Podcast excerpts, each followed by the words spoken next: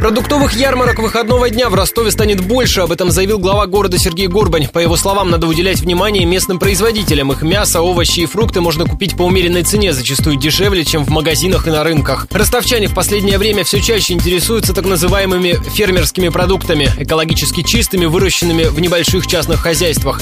В городе есть несколько магазинов, где можно это купить.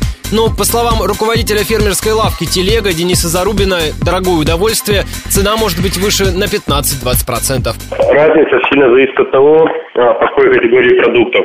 В среднем разница в цене в районе 20-30%. Ну, вот, например, стоимость килограмма мяса в магазинах, если очень усредненно, может составлять около 300 рублей. Например, свиная корейка. За такой же объем корейки, если искать ее уже экологически чистой, фермерской и так далее, стоимость может составлять порядка 400-450 рублей. Каждые выходные в разных районах города работают не меньше десятка сельскохозяйственных ярмарок. Самая большая на Кировском, между Малюгиной и Красноармейской. Туда продукты привозят почти со всей области. Добавлю подробный материал о городских фермерских лавках. Слушайте в дневном эфире радио Ростова.